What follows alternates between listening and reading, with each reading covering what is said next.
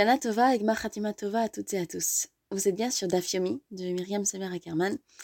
Je suis Sarah Musto et je suis heureuse de vous présenter l'étude du Daf Lamed 39 de la Maseret Kiddushin. Il se trouve que ce Daf, c'est celui qui coupe le chasse en deux parts égales. Euh, c'est ce que m'a rappelé ce Shabbat l'un de mes maîtres, Litling. C'est-à-dire qu'en fait, nous avons fait déjà 1355 euh, Dapim. Donc un immense bravo euh, à Myriam pour cette étude journalière depuis trois ans. Euh, voilà, t'as fait déjà la moitié du Talmud, Sans plus tarder, rentrons dans euh, notre étude. Et la première page du DAF 39, qui est en fait la, continuité et la fin d'une discussion qui s'est allée déjà depuis plusieurs DAPIM, je crois depuis le DAF 36 par, par euh, Rachel. On se demandait, Maï Alacha, quelle est la Alacha concernant la mitzvah de Orla? Je rappelle que Orla, c'est l'interdiction de tirer profit des fruits d'un arbre qui n'aurait pas encore atteint sa quatrième année. Et est-ce que cette interdiction s'applique de partout ou seulement en Israël?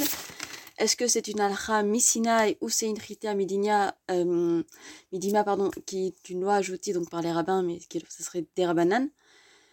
Euh, alors on a Rabbi Hanan, euh, pardon, Oula et Rabbi Hanan qui pensent que euh, c'est une alcha misinaï, c'est une loi qui remonte à Moshe, donc on est évidemment plus strict pour tout ce qui est euh,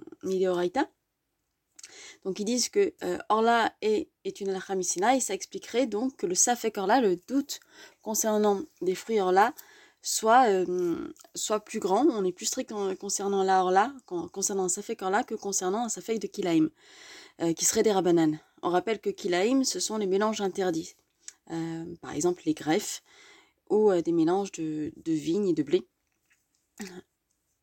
Euh, on avait euh, Rabbi Yehuda, lui qui pensait que, euh, que le Safek Orla, en dehors d'Israël, était des Rabbanan. Alors je vous passe sur certains raisonnements un peu, un peu techniques parce que j'aimerais me concentrer sur le Hamoudbet. je remercie d'ailleurs, c'est pour moi l'occasion de remercier mon, mon ami et maître Raouch Piber qui prend toujours de son temps et de son énergie pour, pour bien m'expliquer la structure du DAF et j'avoue que, sans lui, j'aurais vraiment beaucoup de mal à comprendre le, mouvement argumentatif euh, des Dapim. Euh, donc, euh, Toda Rabba.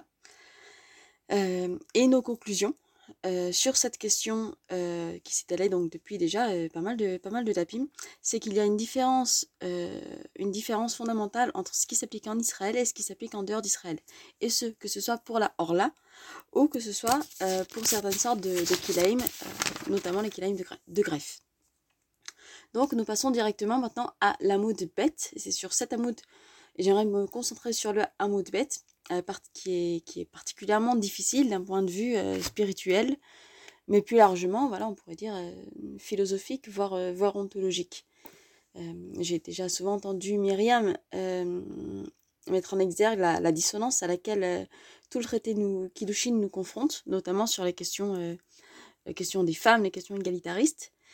Mais j'avoue que en fait, ce passage-là que nous, que nous allons étudier, donc ce, ce mot de bête, pose euh, en fait la question, euh, la, la question de la dissonance, euh, la question du mal, qui est la question existentielle. Pourquoi le mal Pourquoi l'injustice Pourquoi est-ce qu'il arrive des horreurs à des gens bien Et pourquoi est-ce que des criminels vivent dans le confort et le, et le bonheur Et on commence tout de suite avec notre Mishnah.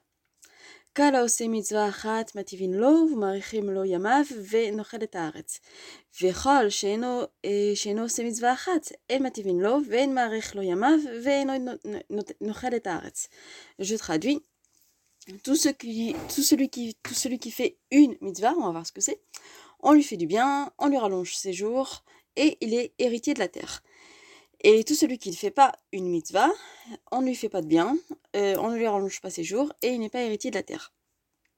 Héritier de la terre, euh, c'est intéressant ici de constater que héritier de la terre, euh, c'est avoir une place dans le Olam dans le monde futur. C'est un petit peu contre-intuitif. C'est un petit peu contre-intuitif parce que tout ce qui est hérité de la terre, c'est quelque chose qui est très matériel et très, ancré dans le présent, tandis que le Olam ça a l'air quelque chose de très abstraits, euh, éthérés, voire inaccessibles euh, de manière temporelle. Et euh, je rappelle qu'on a fini le Hamoud Aleph avec une différence entre la terre d'Israël, celui donc, qui est héritier de la terre d'Israël au sens littéral du terme, quoi, et, euh, les qui s'appliquent en. Je pose ça là, nous y reviendrons en fin de DAF. Et alors l'Agmara, face à cette, face à cette Mishnah, parce que voilà, en fait, on nous a présenté, je ne sais pas si vous vous êtes rendu compte, mais on nous a présenté voilà, une Mishnah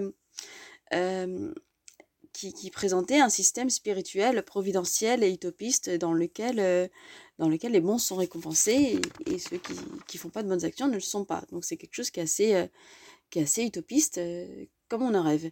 Et plutôt que d'attaquer frontalement cette Mishnah, ce qu'elle fera plus tard d'ailleurs, la Gemara va objecter un argument, cet argument qui est que ce ne sont pas toutes les mitzvot qui sont récompensées dans ce monde-ci, mais seulement certaines mitzvot qui sont Kavod le respect des parents, Gimilut Rasadim, les actions, les actions de bienfaisance, Arnasatochim, l'hospitalité, Avat Shalom Ben Adam Lechavero, et mm, le, le, fait de faire la paix entre, entre une personne et son prochain, Vet Talmud Torah Keneget Kula, mais l'étude de, de, de, la Torah vaut pour toutes ces mitzvot. Alors sur ça, Rav Yehuda répond que, en fait, et ose mitzvah achat, une mitzvah, celui qui fait une mitzvah, qu'est-ce que ça voulait dire? Ça voulait dire qu'une mitzvah, si les, mérites d'une personne sont supérieurs à ses avérotes de une mitzvah, ça veut dire si on est à 50%, 50% plus une mitzvah, alors la personne est récompensée. En fait, le 50% plus 1, c'est un seuil à passer. C'est jusque-là, en disant on est dans le rouge, et à 50% plus 1, euh, ben on passe dans le bleu et c'est OK. Et alors du coup, qu'est-ce qu'il fait de Rav Qu'est-ce qu'il fait des quatre mitzvot euh, spéciales qu'on a citées? Eh bien, c'est selon Rav elles valent euh, pour toutes. C'est un peu les mitzvot, euh, les mitzvot joker.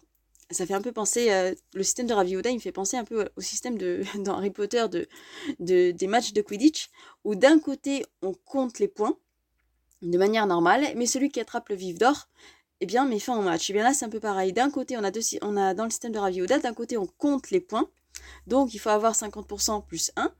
Et on passe dans le bleu à partir du moment où on a 50% plus 1. Mais de l'autre côté, il y a quelque chose de parallèle. Celui qui attrape, non pas le vif d'or cette fois, mais l'une des quatre mitzvot spéciales, eh bien, il passe directement dans le bleu. Mais ça donnerait voilà, des situations assez, euh, assez absurdes. Ça veut dire, euh, quoi, un criminel qui fait par exemple la, la mitzvah d'hospitalité, on lui, on lui pardonnerait tout. Et c'est un peu, euh, un peu ce que demande la, la Gemara euh, quand elle demande euh, quoi on est récompensé pour l'une de ces mitzvot, même si on n'a fait que des péchés. Et Miklal des, des, Hadar et Michadanami. Et Rav Shmaya, lui, va présenter donc un système un peu différent. Il a une lecture particulière. Rav Shmaya, il dit Amar Rav Shmaya, Lomar. Chez Imaita Shekula Machat. Et ça veut dire que si en fait euh, si c'était Shikola, s'il y avait 50-50, on était à 50-50, mais qu'on a l'une des quatre mitzvot, eh bien l'une des quatre mitzvot compte double, c'est x2. Voilà. Donc là, on pensait avoir résolu la contradiction, mais l'Agmara, elle, elle, revient et nous rapporte une braïta. Elle nous rapporte une braïta qui est complètement opposée à la, à la Mishnah. Je, je vous la lis. כל מי שזכויותיו מרובין מיונותיו, מרין לו, ודומה כמי ששרף כל התורה כולה, וכל, ולא שייך ממנה אפילו אות אחת. וכל שיונותיו מרובין מזכויותיו, מה תבין לו? ודומה כמי שקיים כל התורה כולה, ולא חיסר אות אחת ממנה.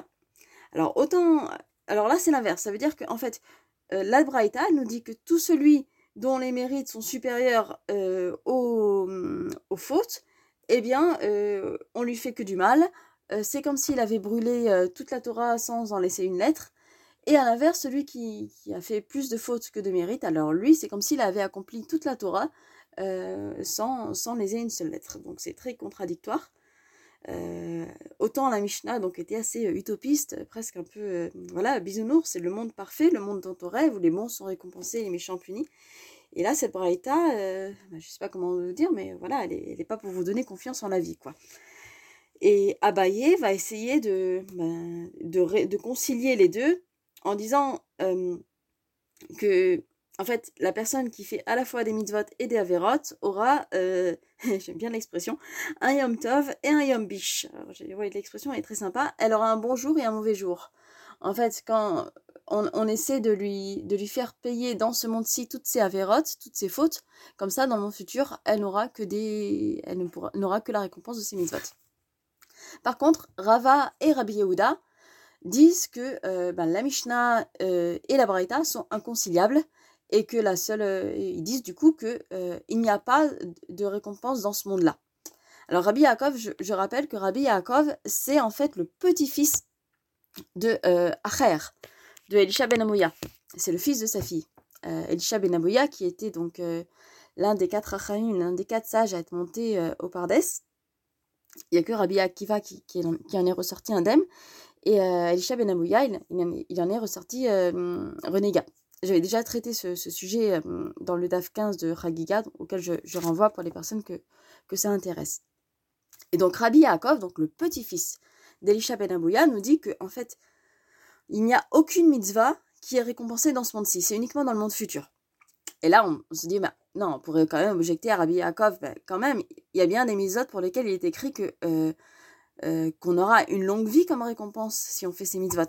Deux exemples, le respect des parents, Kavodavaim, et Shiloh Haken, le, le fait de renvoyer la mère oiseau avant de prendre les, les œufs ou les oisillons. D'ailleurs, euh, je remarque que ces deux mitzvot sont liés parce qu'en fait, on renvoie la figure de la mère, même si c'est une mère oiseau, il y a un respect de la figure de la mère que l'on renvoie avant de prendre les oiseaux. En tout cas, dans les, dans les deux cas, il est écrit que euh, les jours de la personne qui fait cette mitzvah s'allongent. Pour Rabbi Yaakov, il dit que euh, c'est uniquement les jours futurs. Ça veut dire Rabbi Yaakov, il reste sur son idée que euh, on va pas vivre plus longtemps si on fait ces mitzvot. Euh, on atteint, on, conquiert son éternité, certes, mais euh, ça ne veut pas dire qu'on va vivre plus longtemps et qu'on est récompensé ici. Et là, on raconte cette fameuse histoire euh, qui est en général liée surtout au grand-père de, Rabbi Yaakov, Acher, mais là on la rapporte au nom de, Rabbi Yaakov, qu'un père avait envoyé son fils chercher des poussins. L'enfant, il avait obéi à son père, donc il fait la mitzvah de Kivulavem, et euh, avant de prendre les, les, œufs ou les poussins, il renvoya la mère oiseau, c'est-à-dire qu'il accomplit également la deuxième mitzvah de Shiloh Haken. Il, accomplit la deuxième mitzvah pour laquelle euh, il est censé avoir une longue vie. Et en revenant, eh bien le, garçon euh, est tombé et il est mort. Alors, l'Agmara pose la question de manière bah, que je trouve en fait de manière très poignante. En fait, on sent dans, dans, dans la question toute la révolte, toute l'incompréhension. Je la lu.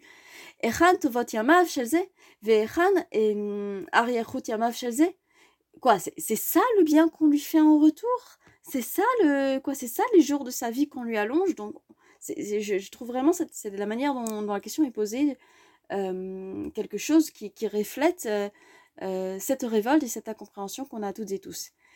Et l'Agmara va essayer euh, différentes méthodes pour se débattre, pour l'être modèle avec euh, cette situation euh, qui nous bouleverse complètement. C'est comme quand on apprend quelque chose, une nouvelle ou, un événement auquel on n'a pas envie de croire. un événement qui bouleverse toutes nos croyances, toute notre sécurité interne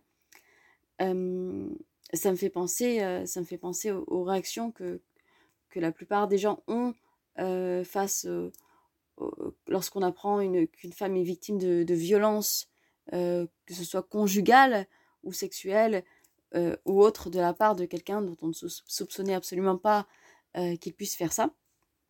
et on va passer par ces différentes étapes. En tout cas, l'agmara va passer par ces différentes étapes. La première étape, c'est le déni.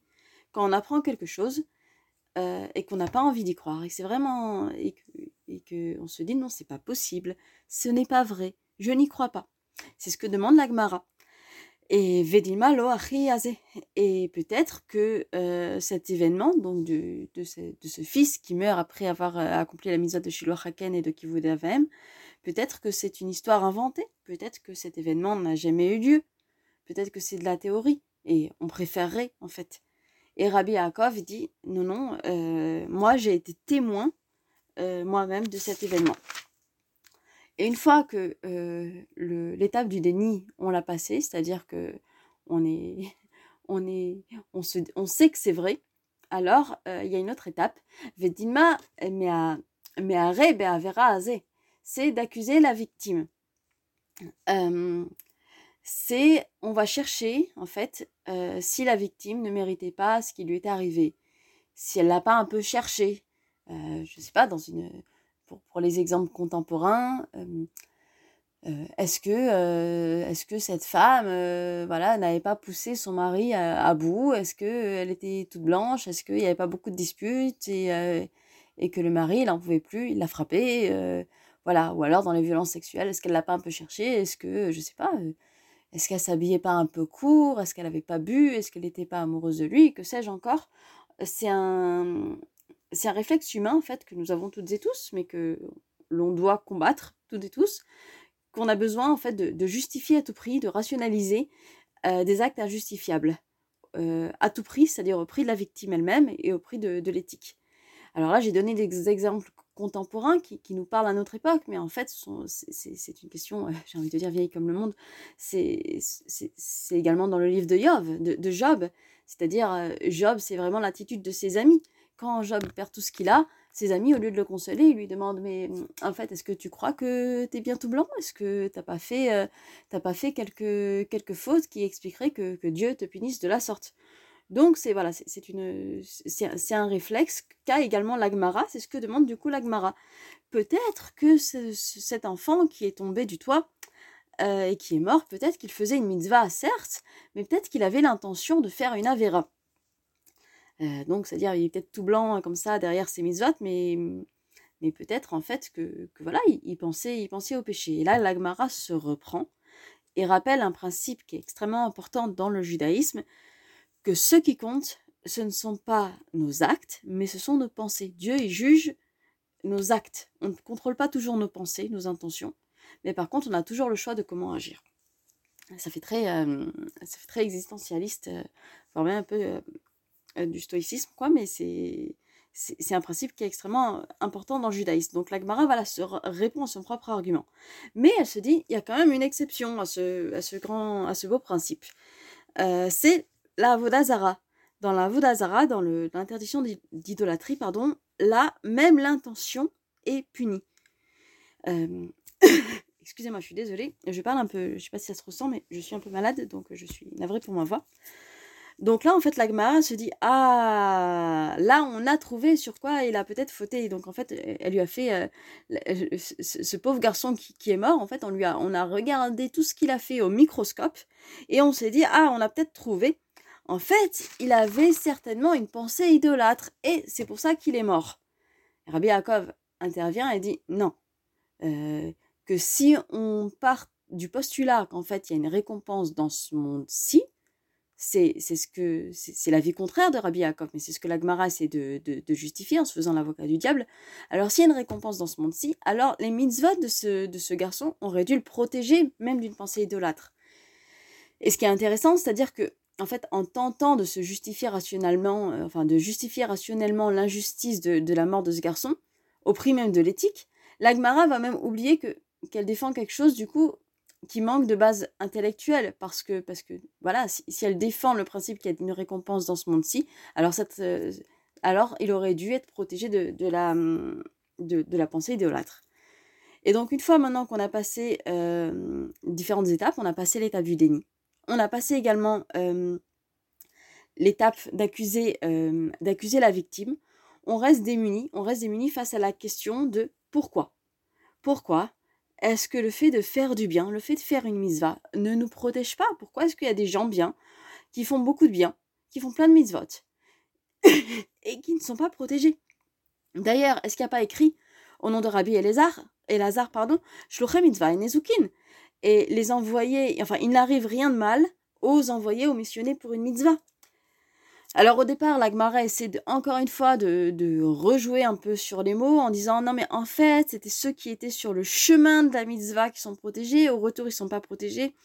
Mais euh, elle arrive rapidement à la conclusion que non, que en fait, euh, et Nezukin, on est protégé euh, à l'aller et au retour. Et là alors, on a un, point intéressant, euh, c'est que la Gemara dit que lorsqu'on prend un risque et qu'on se met dans une situation dangereuse, et l'osamprinanissa, ça veut dire que euh, l'osamprinanissa, on ne compte pas sur le miracle. C'est pas parce que tu fais une mitzvah que tu peux être inconscient et prendre des risques et ensuite dire de façon euh, Dieu me protège, fais une mitzvah, Dieu me protège et te, et te déresponsabiliser. Euh, mitzvah et Nezukim, alors là j'aurais proposé euh, une interprétation, je sais pas à qui ça, je ne sais pas si ça va vous parler. Euh, je dédicace cette, cette interprétation euh, qui n'engage que moi. Hein, c'est, voilà, ça n'engage que moi. Je la dédicace à mon ami Gael Hana Serrero. Shluché mitzvah, c'est des personnes, c'est des envoyés de mitzvah. Euh, c'est-à-dire, par exemple, Shabbat, c'est pas Shluché mitzvah. Euh, Shabbat, je fais Shabbat, euh, aussi important soit-il, c'est une, c'est une que je fais tout toute seule. tandis que si, si, une, si je, je sais pas, je rends visite à des, malades, ou si je rends un objet perdu, c'est Shluché mitzvah, c'est-à-dire que je suis missionnée pour une mitzvah, je, je, suis missionnée par autrui ou pour autrui pour une mitzvah. Et donc, je suis euh, à ce moment-là, tant que j'ai pas fait ma mitzvah, je suis responsable envers autrui.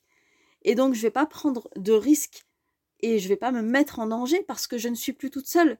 C'est en fait c'est l'inverse de la pensée magique qui se dit, qui compte sur le miracle pour se déresponsabiliser.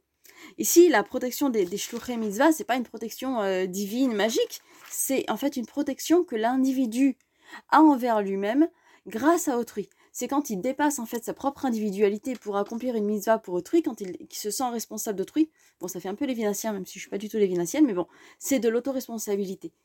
Donc c'est surtout pas, euh, et c'est ce que défend la, la, la, la, la Gemara, pardon, c'est surtout pas une spiritualité euh, infantile qui, euh, qui rejette sur Dieu la responsabilité d'assumer à notre place des risques qu'on prendrait pour nous-mêmes. Et euh, l'Agmara va aller très fort dans ce sens-là parce qu'elle va rapporter l'exemple de Shmuel que Dieu envoie à renoncer au, roi Shaoul, roi Saul, que David vient d'être oint et donc que David va être bah, le futur roi. Et Shmuel a très peur d'aller dire ça à Shaoul parce qu'il a peur que Shaoul le tue. Et c'est un exemple extrême qui est rapporté, c'est-à-dire qu'en fait, Shmuel, il est envoyé par qui? Je le mitzvah, mais Shmuel, là, il est envoyé par Dieu lui-même. Donc, normalement, bon, euh, il devrait avoir un, max de protection, on a envie de dire.